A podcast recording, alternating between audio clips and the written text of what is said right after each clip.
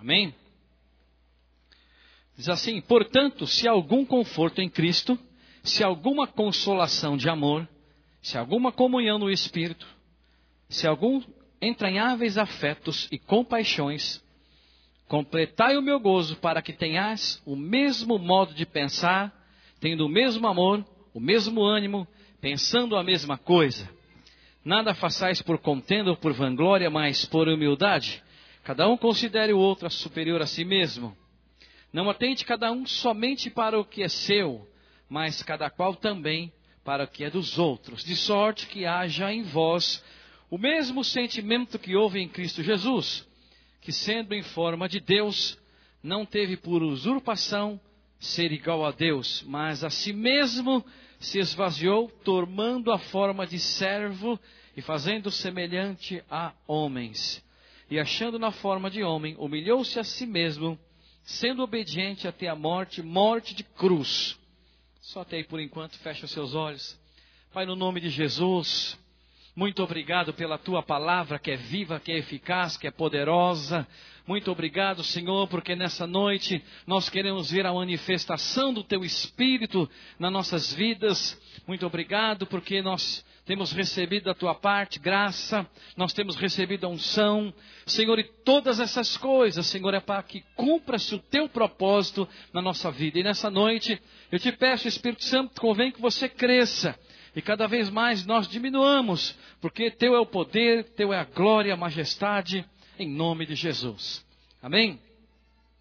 Quero compartilhar com você sobre a vida de Paulo, estava ministrando no primeiro culto sobre a graça que Deus deu para ele.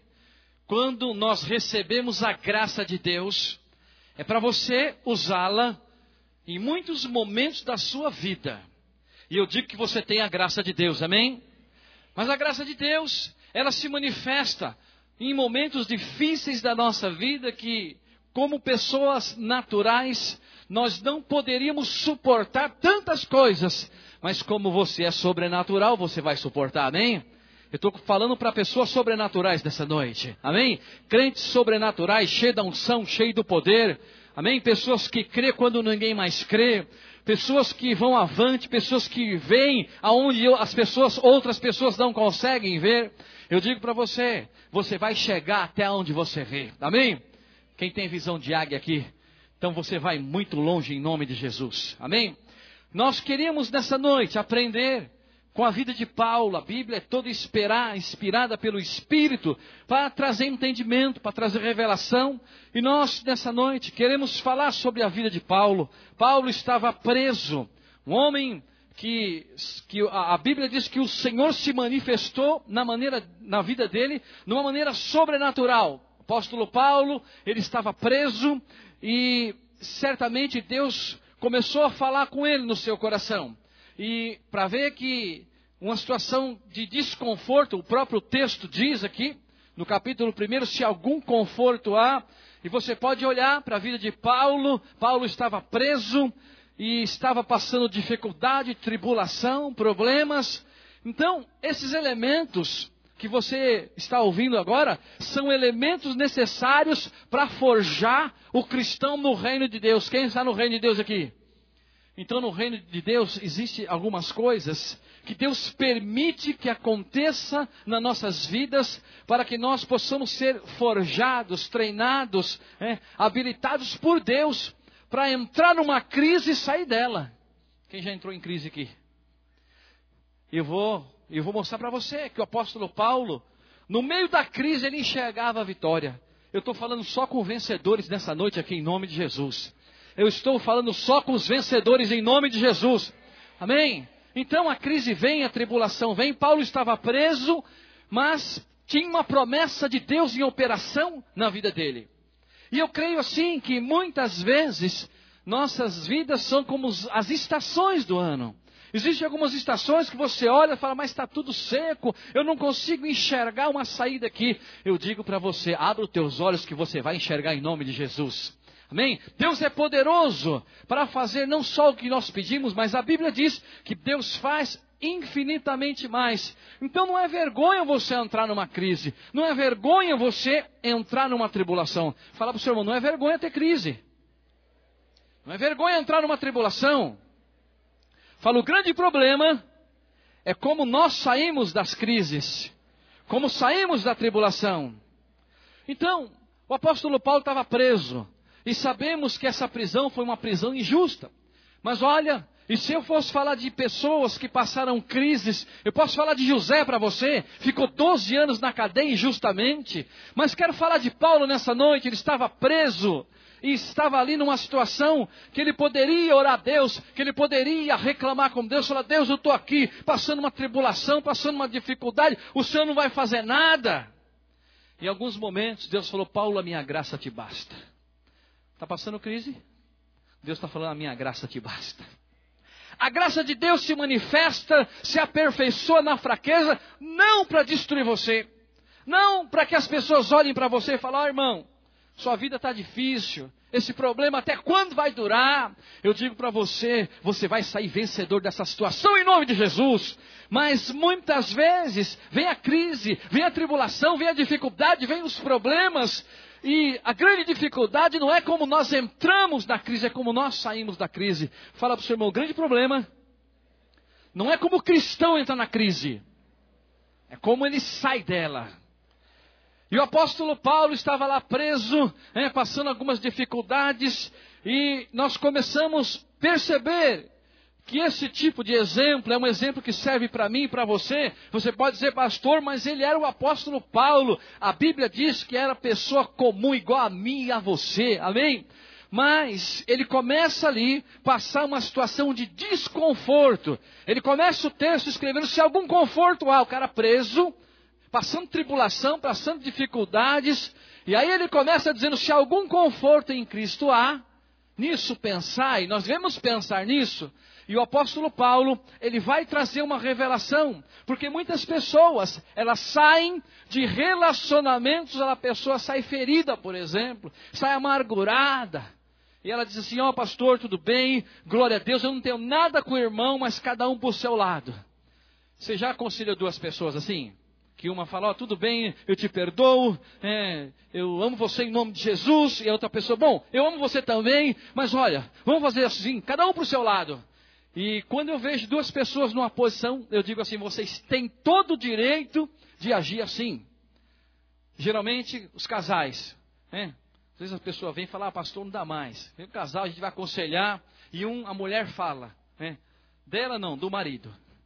E o marido fala da mulher. Cada um fala né, das suas questões, e você vê ali que os dois estão errados. E aí eles, eles chegam à conclusão que eles só querem ser amigos, que aquele casamento não dá mais certo. E aí eu digo o seguinte: vocês podem e vocês têm o direito de resolver a vida de vocês segundo a alma de vocês, não segundo a palavra de Deus.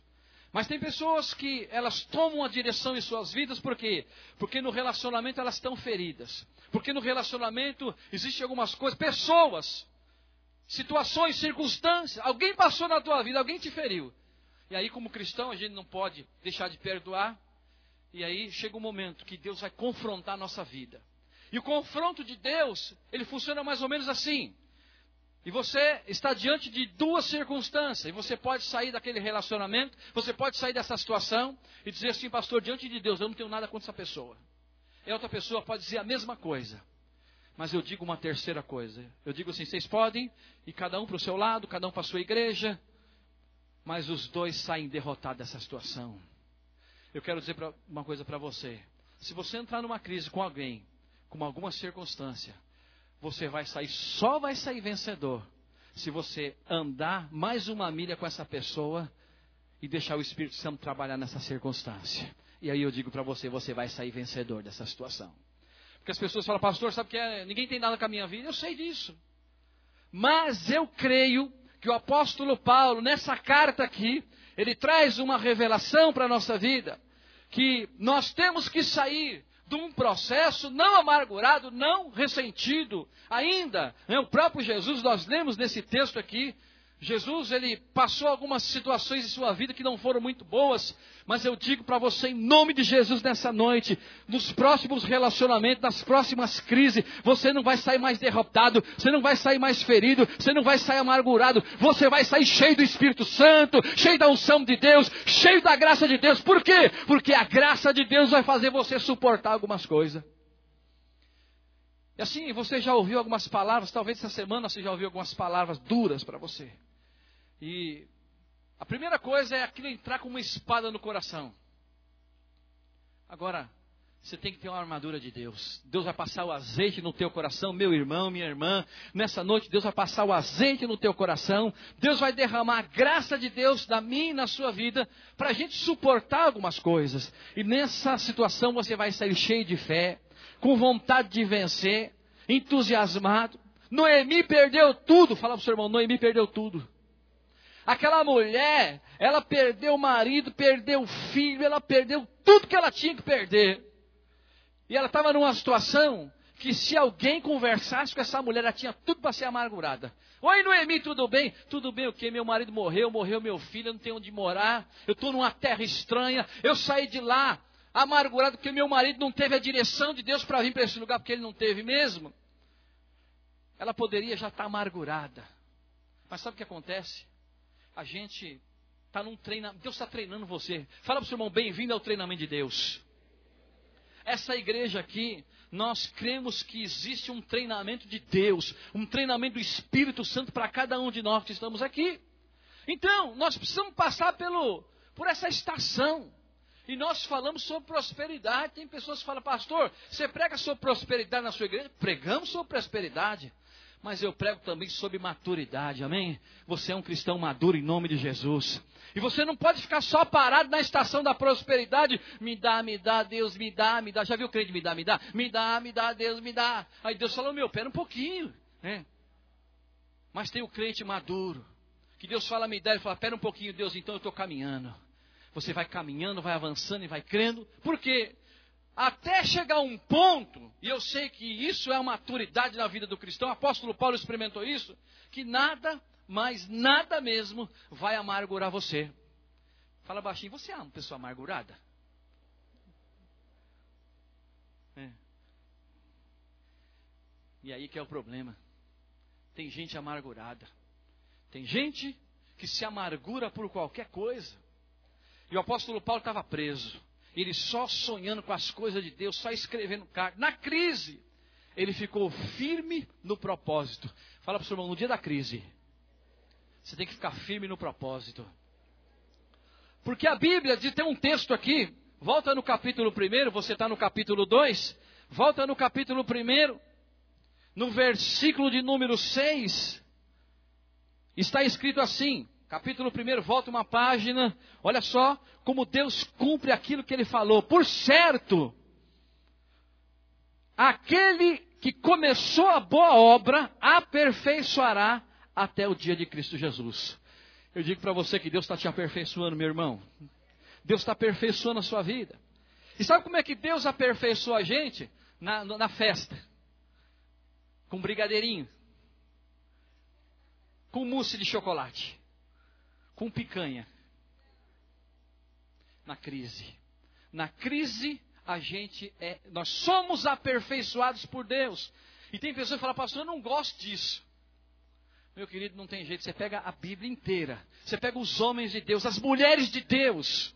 Pegam essas pessoas e veja como elas e como o próprio Jesus foi aperfeiçoado no dia da crise. E eu não digo que você vai ver em crise a vida inteira, mas existem algumas coisas que Deus precisa tirar dentro da gente. Fala para o seu irmão, sabia que você é ruim? que é bonzinho aqui? não tem nenhum, nem eu. eu estou melhorando agora, agora que eu comecei a melhorar um pouquinho. Mas sabe o que acontece? O velho homem, fala para o seu irmão, o velho homem está dentro de você. E o que, que ele faz? Ele está doidinho para ressuscitar. Cada dia ele vem e ele quer, ele faz um apelo para você, ó, volta para o pecado, só uma vez, faz coisa errada, fala palavrão, sabe? Ele dá, ele, assim, ele sugestiona um monte de coisa. Mas como você é cheio do Espírito Santo, mas como você é cheio da unção, Você fala, cala a boca, velho homem. Fala pro seu irmão, manda ele calar a boca. Fala, mata o velho. então o velho homem está lá adormecido, mas doidinho, para se manifestar na nossa vida. E eu digo para você, vigia sempre. Vigia. Sabe por quê? Porque assim, é, é uma coisa assim que você não espera. Eu estava falando esses dias, e você percebe que é uma coisa tão terrível na vida das pessoas. Quem já tem aqueles martelinhos de bater carne na sua casa? Tem aquilo ainda ou não? Ou é ultrapassado aquilo? Eu tenho na minha casa aqui, eu gosto daqueles bifes que bate assim, né? Vai batendo. Imagina, irmã, você na sua casa cantando hino de louvor a Deus. E você pega, você vai no açougue, o cara cortou o bife um pouco grosso. E seu marido não gosta de comer bife grosso, ele liga, tô indo, né? E prepara o almoço. E você no bife, tonho, tonho, tonho. E o menino lá, mãe! E você olha para o menino, mas mete bem no dedão assim, ó. Aí você fala, aleluia. né? Mas quem é que colocou isso dentro de você se você é cheio do Espírito Santo? Quem é que coloca isso dentro de nós? Não é ninguém que coloca, é o velho homem que ele quer se manifestar na hora que a coisa está ruim. Então nós temos que tomar cuidado cristão que quando ele entra no processo da maturidade, um apóstolo Paulo preso, um homem que estava ali olhando para tudo aquilo, mas estava livre. Estava preso por fora, mas livre por dentro. Eu quero dizer para você que por dentro você está livre em nome de Jesus. Amém? O apóstolo Paulo diz o seguinte: ainda que o homem exterior se corrompa, o, inter, o interior se renova quando? A cada dia. Hoje Deus está te renovando. Mas sabe o que acontece? Nós precisamos ser forjados, treinados, preparados, porque essa hora vai chegar. E aí é o seguinte: estou dando uma situação simples. Estou falando de algo muito simples. Bater um martelo no dedo, isso acontece. Ou dar uma fechada em alguém no trânsito. Já deu fechada em alguém? Eu já dei esses dias. Descendo aqui. E o cara abriu assim, né? Eu falei, deve ser da igreja, né? Eu vou dar até a paz do Senhor, meu irmão. Falei, me perdoa, né? Aí o cara, tudo bem. Mas é assim. Agora, tomar fechada. E, e, e, uma série de situações que acontecem lá na sua casa. Você pensa, pensa naquilo que tira você do sério. Vou te dar. É, porque não nada te tira você do sério. Mas deixa eu ver, deixa eu pensar aqui. É. Mas o que tira você do sério, meu irmão? O que me tira do sério? Tem alguma coisa, tem alguma área na nossa vida que tira a gente do sério. Já pensou nisso? E eu digo para você, é nessa área que Deus vai treinar você. É nessa área que nós vamos receber um treinamento do Espírito Santo, a ponto de Deus falar assim: valeu, hein, meu? Aí você fala: oh, Deus, vem sim. Fala, tem mais uma agora.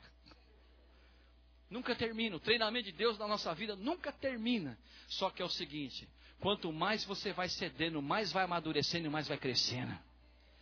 Alguém já olhou para você e falou: ah, não sei, está diferente, está transformado. Por quê? Porque nós passamos pela crise e saímos dela vencedor e cheio do Espírito Santo. Por quê? Porque aquele que começou a boa obra na minha e na sua vida, ele vai terminar. Não pense que ele vai deixar para trás, não, viu?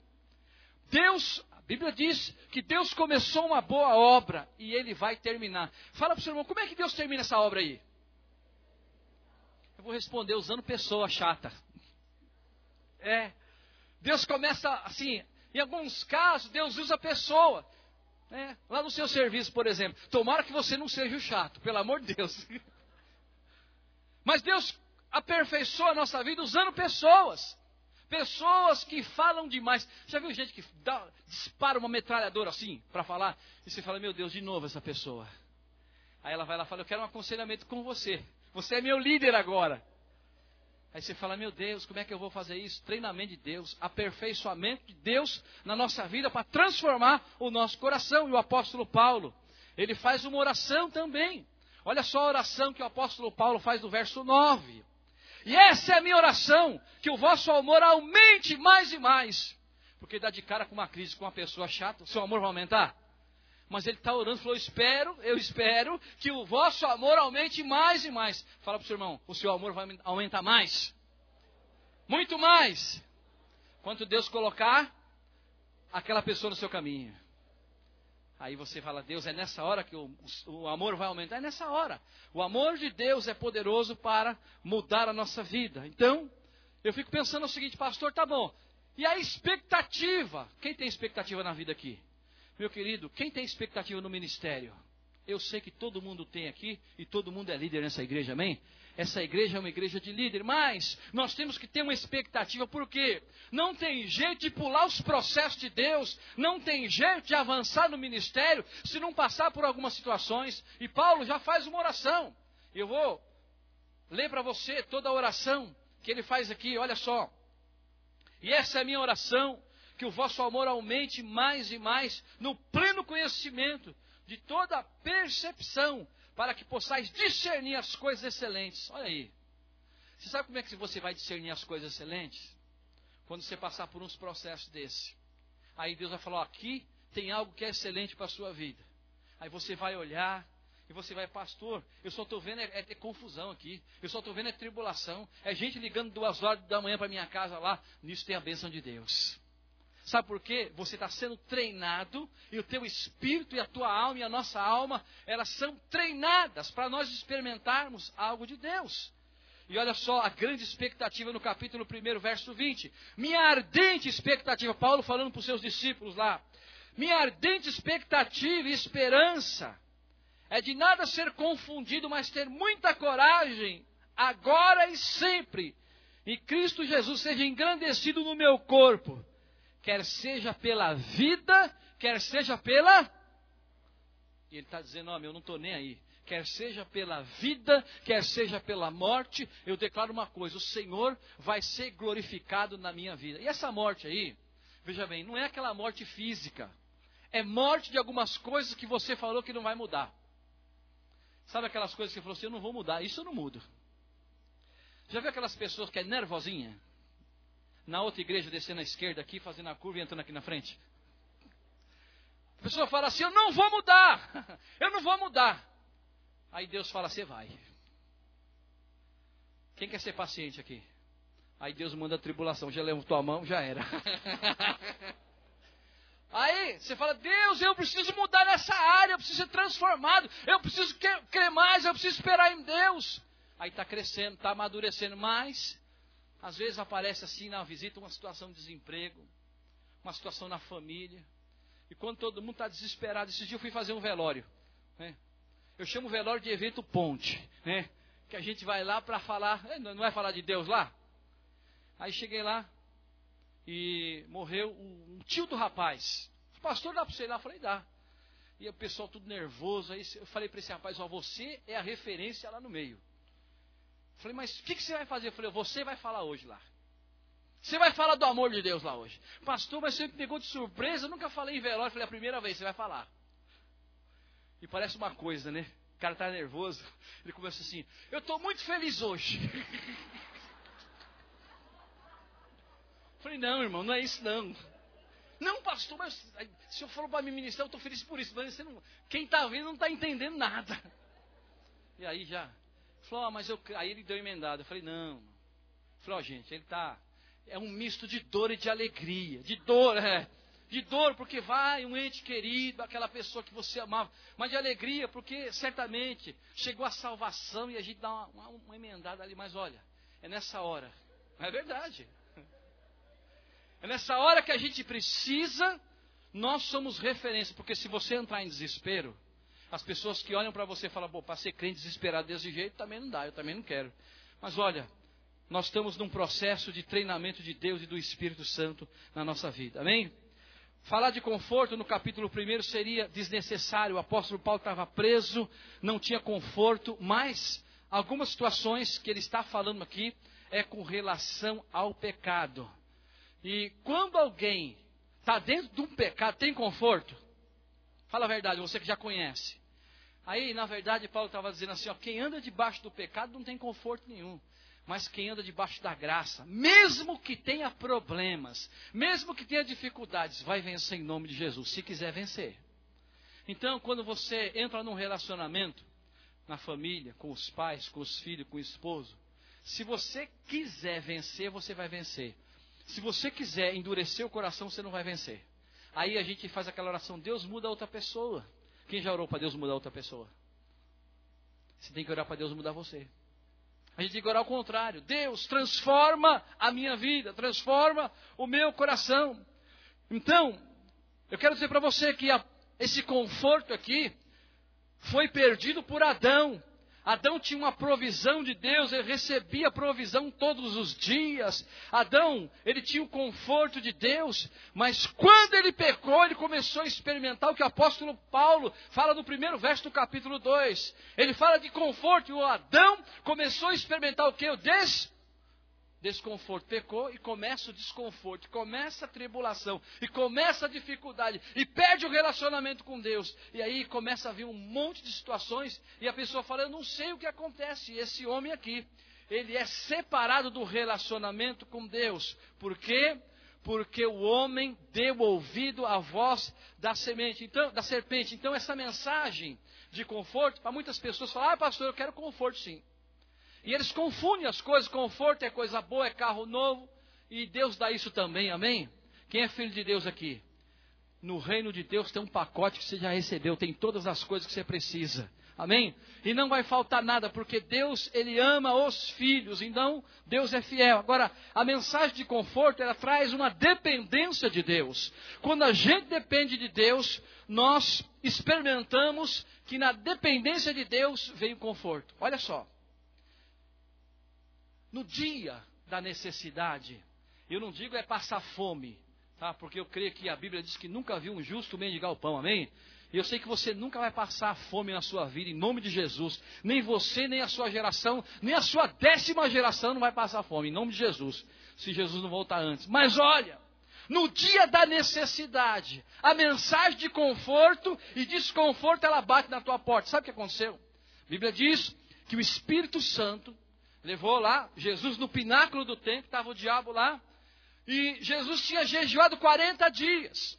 E Jesus não tinha, só tinha bebido água. Ele estava com fome? Estava ou não estava? O que, que o diabo propôs para ele? Você está com fome? Estou. Ele sabia.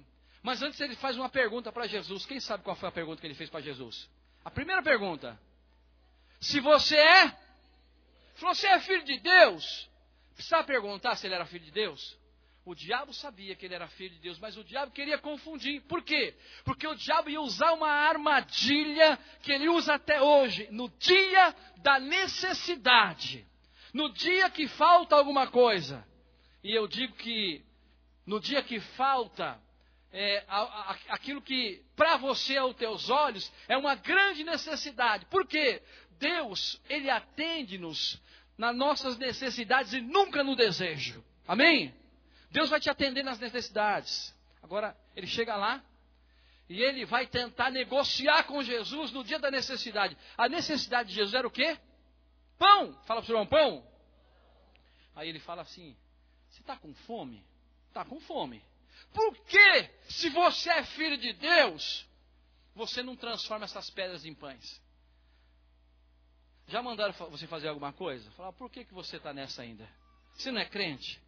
Você não é o filho de Deus? Você não não está inserido nesse contexto da palavra de Deus? É que é o seguinte: nós não podemos negociar as verdades de Deus. E o diabo, ele vem nesse momento, na hora da necessidade, para trazer uma proposta. Fala para o seu irmão, cuidado com a proposta.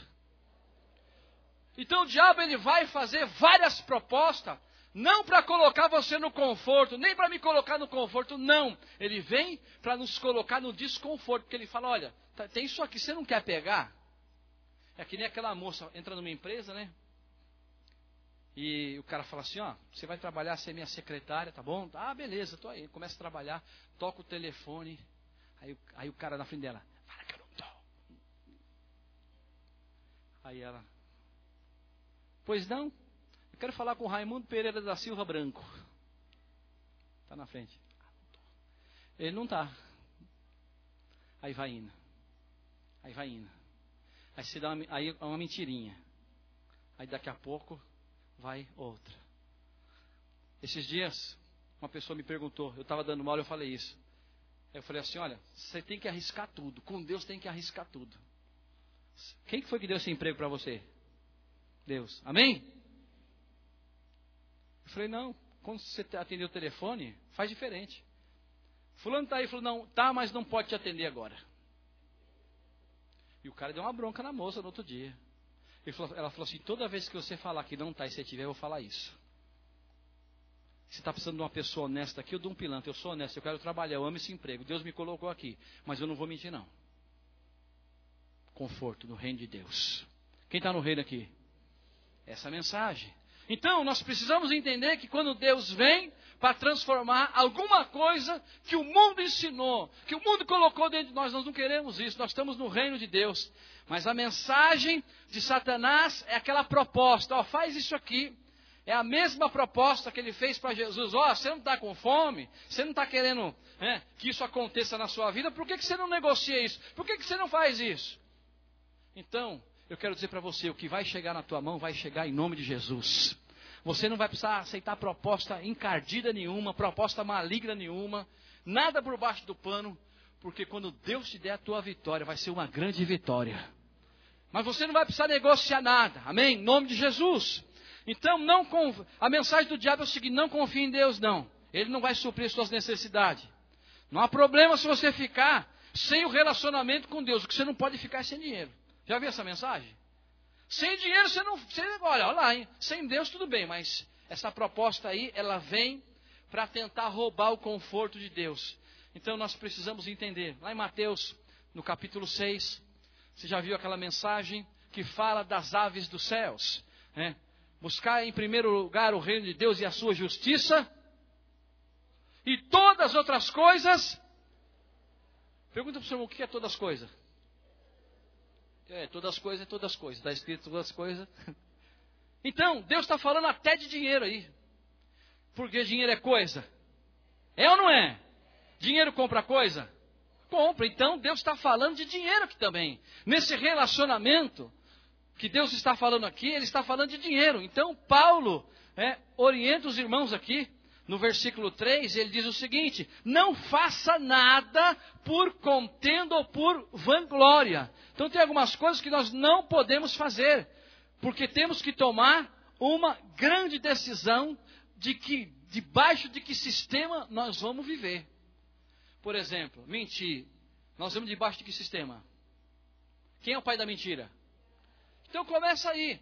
Então, quando Jesus ele estava numa grande necessidade com fome, ele não transformou aquelas pedras em pães, ele bem poderia fazer isso. Mas no dia da necessidade, eu vou dizer para você: toma cuidado com o apelo do inimigo. Ele vai querer fazer com que você faça alguma coisa que Deus não quer que você faça. Então eu vou dar uma dica para você: não conta com aquilo que você não tem. Fala baixinho para o seu irmão: não conta com aquilo que você não tem. Agora fala bem alto: glorifica a Deus com aquilo que você tem. Porque o diabo é assim, ele fala, ó, você não tem vontade de ter isso? Você não tem vontade? E às vezes a gente tem muita vontade, mas não é hora de ter. Quem já teve vontade de ter um abraço tempo, duas portas assim que abre assim, já viu? Eu já tive uma vontade daquela. E depois tive que desfazer um negócio lá no shopping, fiz uma bobagem. O pastor peca também. Né? Muitos anos atrás, fiz uma bobagem, tive que ir lá. Né? Por quê? Porque muitas coisas são boas, mas Deus não preparou para mim às vezes. Então eu não posso contar com aquilo que Deus não preparou para mim. Pode ser que Deus preparou para você, mas eu não posso contar com aquilo que eu não tenho. E essa mensagem de desconforto, o diabo vem, ele usa a mesma estratégia. Jesus no monte, Jesus com necessidade, Jesus com fome. Você está precisando disso? Faz isso que você vai conseguir. E é uma mentira. Então, nós precisamos entender que é hora de tomar uma decisão. Fala para o seu irmão, eu tomar uma decisão. Nós precisamos viver debaixo de um, do sistema da palavra de Deus. Nada desse mundo pode roubar a tua paz, a tua alegria, quando você está debaixo da presença de Deus. E a gente não precisa mentir, não precisa enganar os outros, não precisa dar balão, né?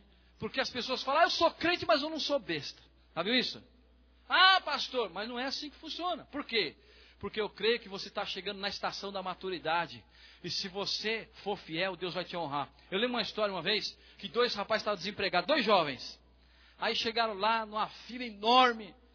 E ele falou: Ih, meu, vamos embora. Essa fila está grande. Mas o emprego era bom. Eu falei: ah, vamos ficar, meu, já viemos até aqui, ficamos na fila. Aí fica na fila e vai chegando gente. E aí aparece um cara fazendo pergunta, né? para o pessoal na fila. Aí chegou para os dois e falou assim: Vocês são crente? Aí um olhou para o outro, falou: Não, nós não somos. Falei: Então pode sair da fila, nós estamos procurando crente. Perdeu o emprego.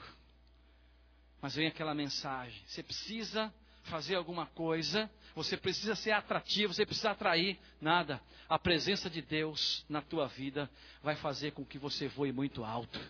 A presença de Deus na tua vida vai fazer coisas que você, na tua força do teu braço, jamais conquistaria. Você vai morar em casa, que se você trabalhar essa vida inteira, você não ia conseguir comprar. Você vai morar nessa casa em nome de Jesus.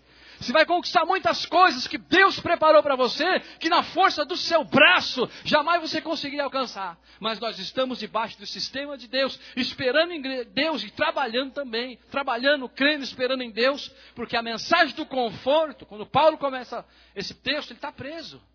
Mas Paulo termina a vida dele na sua casa, pregando o Evangelho, ministrando para os irmãos, esperando em Deus, porque o Senhor na nossa trajetória, Ele não vai deixar faltar nada. Nunca vai faltar nada para você. Mas a, a, a, palavra é essa. Quando, como nós vamos sair da crise? E Deus nunca falou que cristão nenhuma não ia entrar em crise. Muito pelo contrário, ele foi verdadeiro. Ele disse: No mundo, e a palavra no grego é, não é tereis, é passareis. No mundo passareis por aflições, mas tem então, no dia que vinha aflição, no dia que vinha dificuldade, no dia que vinha o desemprego, no dia que vinha os problemas, nós temos que ter bom ânimo, porque isso vai passar. Agora, o mais importante é você enxergar a tua vitória. Você consegue enxergar a tua vitória? Vamos ficar em pé e vamos enxergar nossa vitória agora em nome de Jesus. Eu quero que você enxergue a sua vitória. Eu quero ler um texto aqui. Filipenses do capítulo 3 diz o seguinte: só ouça. Paulo dizendo para os irmãos que ele tinha um alvo para alcançar.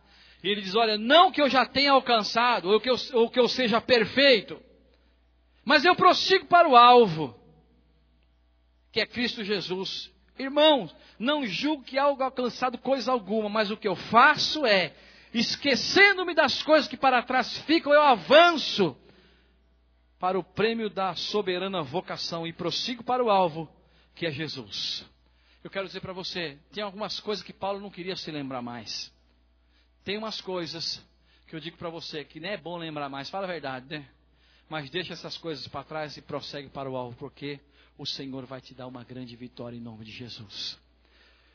O problema não é como você entra na crise, na tribulação, na dificuldade, nos relacionamentos, é como você sai. Se você sair ferido, sair amargurado, sair com raiva, você Ainda que você tenha todo direito, a pessoa pode ter pisado no seu pé na feira e ficar assim no seu pé lá, ó. Aí você tem que falar, esse pé é meu, minha irmã. É. Escuta, fala, ah, só mão um pouquinho. Aí Deus está treinando demais, né? Aí você pode fazer o que você quiser. Você fala, pastor, eu tenho o direito. Tudo bem, você tem o direito. Mas o problema é como você sai dos relacionamentos.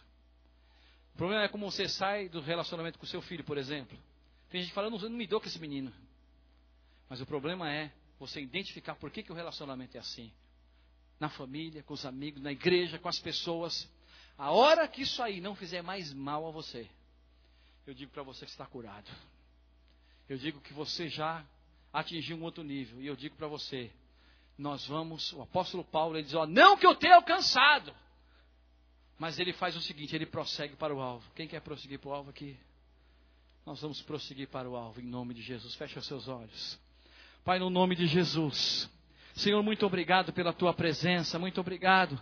Nós queremos abrir mão de algumas coisas. O apóstolo Paulo, ele diz que abre mão, abre mão de algumas coisas porque ele quer prosseguir para o alvo. Senhor, muitas coisas.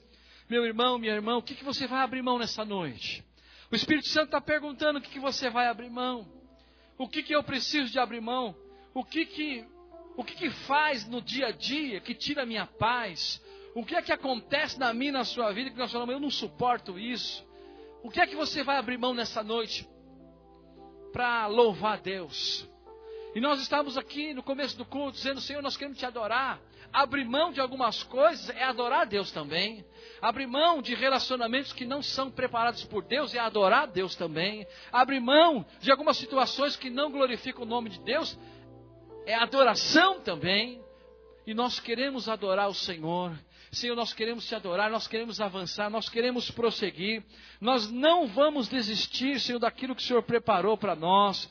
Senhor, então vem nessa noite com a mensagem de conforto. Como o apóstolo Paulo estava dizendo, se algum conforto há em Cristo Jesus, Senhor, eu sei que em Cristo, no teu Filho, ó Deus, todo conforto já foi preparado. Senhor, então eu quero profetizar na vida dos meus irmãos dessa noite que não vai faltar conforto nem consolação de amor. Senhor, porque nós estamos debaixo da presença de Deus, mas o apelo do inimigo, tal qual naquele dia, Senhor, o diabo veio tentar negociar com Jesus no dia da fome, no dia da necessidade, no dia que a coisa não estava boa. Senhor, ele veio, Senhor, tentar negociar, tentar fazer que o Senhor aceitasse aquela proposta. Ele falou: Olha, eu vou te dar tudo isso aqui. Olha, foi me dado tudo isso e eu posso dar a quem eu quiser.